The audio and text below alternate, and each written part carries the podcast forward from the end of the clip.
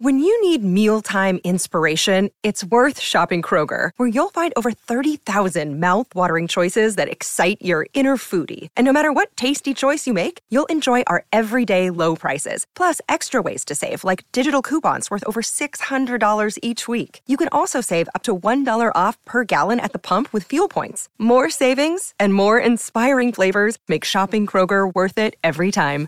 Kroger, fresh for everyone. Fuel restrictions apply. At Evernorth Health Services, we believe costs shouldn't get in the way of life changing care, and we're doing everything in our power to make it possible. Behavioral health solutions that also keep your projections at their best? It's possible. Pharmacy benefits that benefit your bottom line? It's possible. Complex specialty care that cares about your ROI? It's possible. Because we're already doing it. All while saving businesses billions.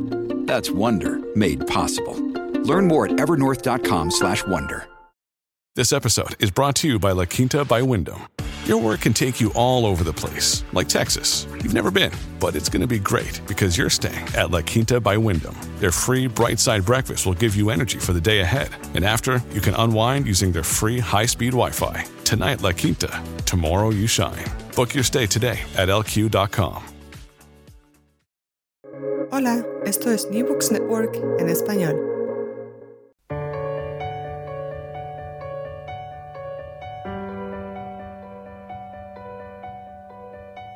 Todo comenzó ayer. Un podcast de la Asociación Española de Historia Económica.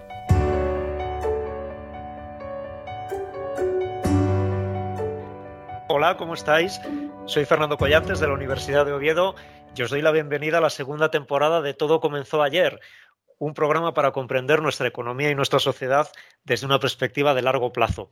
Hoy está con nosotros Henry Willewald, profesor titular del Instituto de Economía de la Universidad de la República en Uruguay. Eh, Henry, hola, bienvenido. Hola, muchas gracias. Estoy encantado de estar con ustedes. Henry Willewald es un especialista en la historia del crecimiento económico, la desigualdad y los recursos naturales en América Latina. En 2019 ganó el premio Jaume Vicens Vives de nuestra asociación por el libro que coordinó junto con Vicente Pinilla, Desarrollo Agrario en la Periferia Mundial. Y hace apenas unas semanas ha vuelto a resultar ganador de este premio, en este caso por el libro que ha coordinado con Daniel Tirado y Marc Badía, titulado Tiempo y Espacio, el desarrollo regional latinoamericano en perspectiva histórica, publicado por la editorial Springer y en el que Henry y sus compañeros reúnen a 22 investigadores a uno y otro lado del Atlántico para estudiar la evolución de la desigualdad regional en los nueve mayores países de América Latina. Henry, eh, una de las ideas que con más fuerza resuena en este libro es la de que la desigualdad regional en América Latina puede haber seguido una trayectoria algo diferente a la que conocemos para Europa, porque en Europa parece que en el último par de siglos se nos dibuja una especie de campana con las desigualdades regionales haciéndose primero más profundas y después más moderadas. Y vosotros sostenéis que esto quizá no es lo que ha ocurrido en América Latina, o al menos no del todo. Sí, en el, libro nosotros dedicamos un capítulo particularmente a comparar el caso latinoamericano con el caso europeo específicamente con la Europa del Sur, con Francia, Italia, Portugal y, España. Y el contraste lo realizamos comparando niveles de desigualdad regional del ingreso con niveles de desarrollo. Hacemos esa, esa comparación, niveles de, un indicador de desigualdad versus un indicador de, desarrollo. Y nuestro hallazgo es que en ambas regiones hay evidencia de forma de invertida de esta campana que tú, que tú mencionas, Fernando, si miramos el largo siglo XX, desde, finales del siglo XIX hasta, el siglo XX.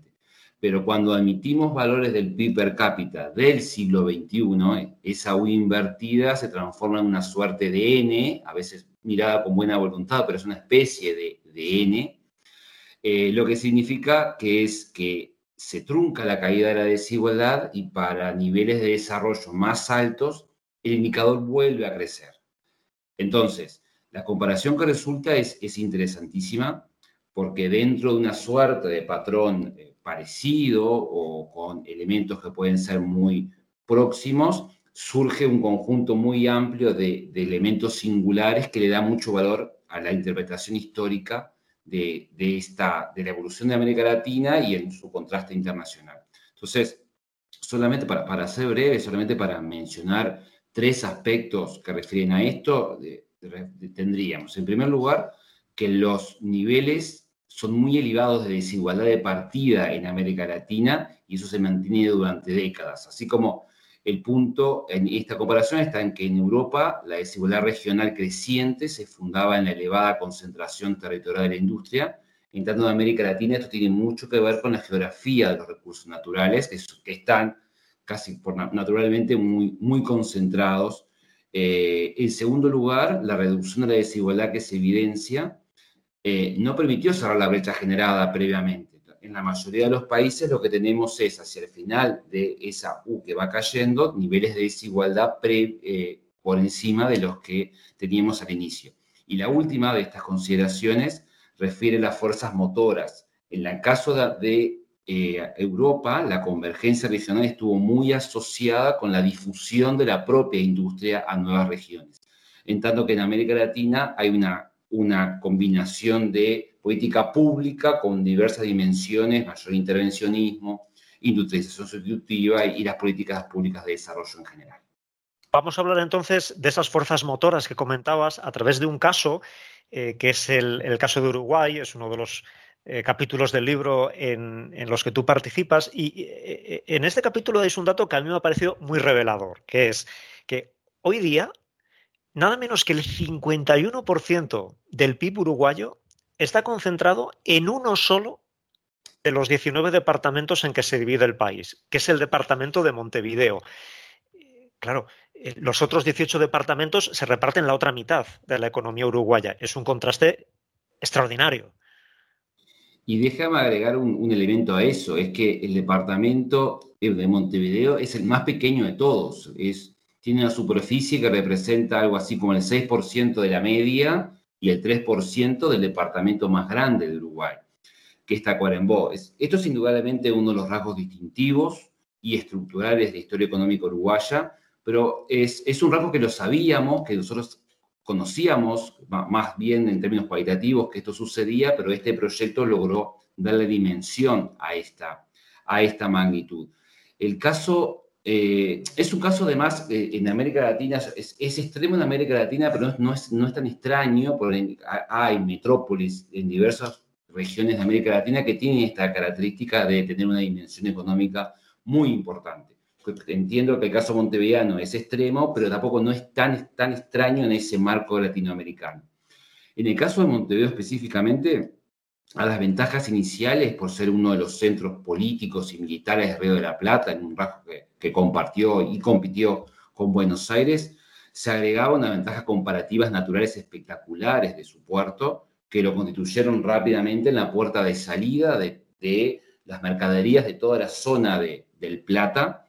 Eh, además, hacia Montevideo confluían las vías de comunicación y desde un principio se constituyó en un mercado eh, de fuerte dinamismo. Rápidamente eh, se notó la, confluencia de factores productivos que lo colocaron, que lo posicionaron en una trayectoria de aglomeración, de, fenómenos de aglomeración en el largo plazo.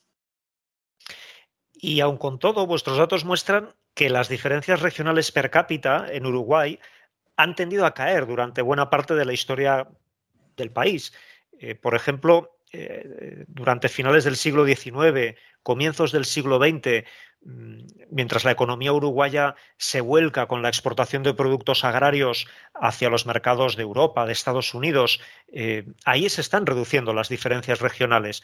¿Por qué conduce este tipo de economía agroexportadora a una reducción de la disparidad regional? Nuestro, estudio lo que muestra es que allí la temprana expansión del ferrocarril permitió materializar una, una riqueza ganadera enorme que estaba muy extendida territorialmente y eso es transformarla en ingresos más altos para espacios muy diversos en el espacio, eh, muy diversos en el territorio, donde la densidad poblacional era muy poca. Permitió materializar ese proceso de un, recurso natural que estaba muy extendido en el territorio. e incluso hacia los años 20, cuando uno analiza la evolución de los, medios de comunicación en, Uruguay, uno podría hablar perfectamente de una verdadera revolución de los transportes, eh, fundamentalmente en el caso auto, automotor, que fortaleció la integración de los mercados. A ver, teniendo en cuenta que era un mercado, por decirlo de algún modo, naturalmente muy cercano. Estamos hablando de un territorio relativamente homogéneo, sin accidentes geográficos infranqueables, una homogeneidad climática muy importante que hacía mucho más viable toda esta, integración que fue producto de una, confluencia de estos factores económicos, espaciales y, políticos también, que dio como resultado este descenso sostenido de la desigualdad regional. Y, luego, cuando a raíz de la Gran Depresión eh, todo este modelo agroexportador se viene abajo y, en Uruguay, como en, muchos otros países latinoamericanos, va tomando forma un modelo de, industrialización dirigida por el Estado, que es, un modelo muy diferente. Eh, las desigualdades regionales continúan cayendo, de hecho, pasan a ser menores conforme avanza este segundo periodo de lo que nunca lo fueron eh, en el primero. ¿Cómo fue esto posible? Eh, esto este elemento es interesantísimo porque contrasta mucho con el caso de las economías desarrolladas. Es cualitativamente diferente, pero implica una forma de interpretar los procesos de largo plazo con otra tónica, desde otro punto de vista. En el caso de, la industrialización eh, en los países desarrollados, la industrialización es algo así como sinónimo de concentración del ingreso regional mientras que en varios países de América Latina, no solamente en Uruguay, en varios países de América Latina sucedió lo contrario.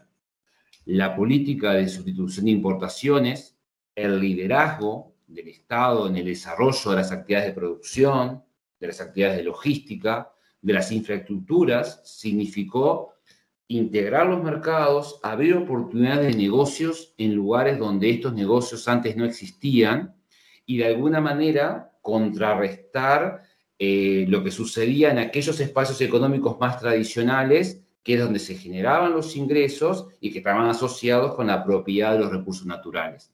La, intervención del Estado significó, en alguna manera, nivelar estos, estos espacios en términos de posibilidades de negocios, en términos de acceso, y notamos en varios países de América Latina que esto, que esto significó una suerte de mayor convergencia, mayor convergencia adentro de los países que se hizo notorio entre las décadas del 30 y las décadas del 60 aproximadamente. O sea, no significó romper con esa tendencia del pasado, significó afianzar en varios de estos, de estos países. Esto es interesantísimo en el contraste de, de Europa y, y, América Latina. En la intervención del Estado como igualadora en los procesos de industrialización, igualadora y mediadora en el cambio estructural. Esto es, interesantísimo de la, comparación. Y para terminar, Henry, eh, quería preguntarte acerca del contraste que nos ofrecen los últimos 50 años en Uruguay, porque nos trazáis eh, dos periodos muy diferentes. Por un lado, eh, las últimas décadas del siglo XX, en las cuales la desigualdad repunta en el marco de lo que definís, y cito textualmente, como una concepción neoliberal de la economía, y, en cambio, después del año 2000 y hasta el día de hoy, la desigualdad regional ha vuelto a moderarse. ¿Cómo explicar este contraste de repunte y, luego moderación de nuevo? Correcto.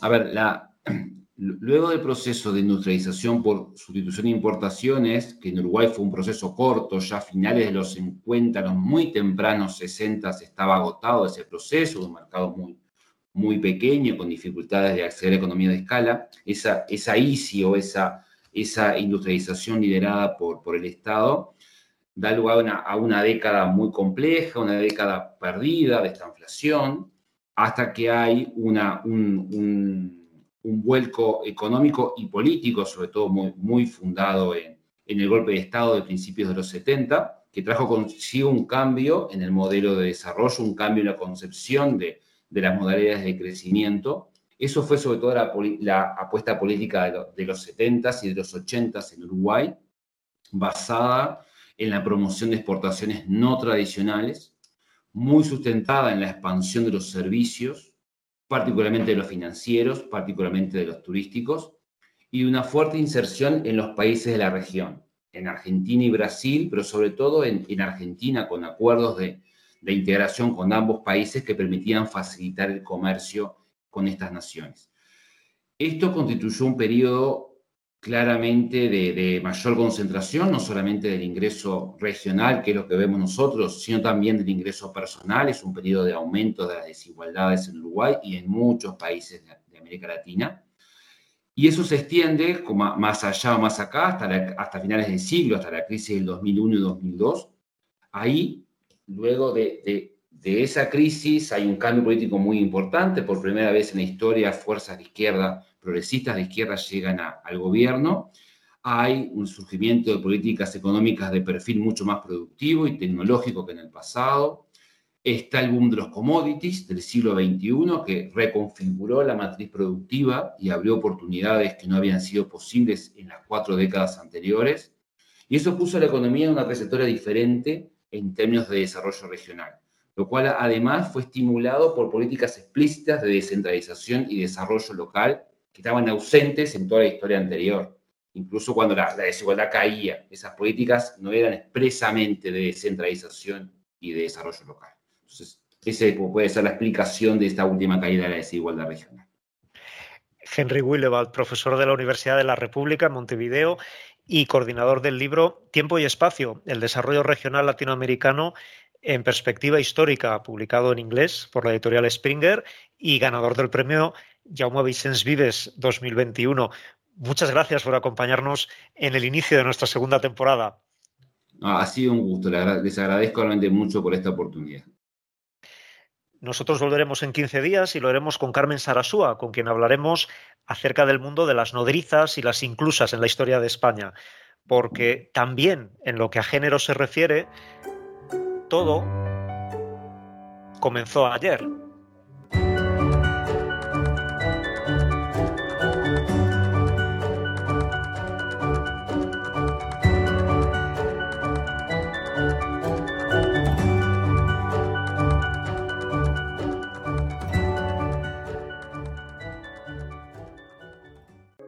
Gracias por escuchar New Books Network en español.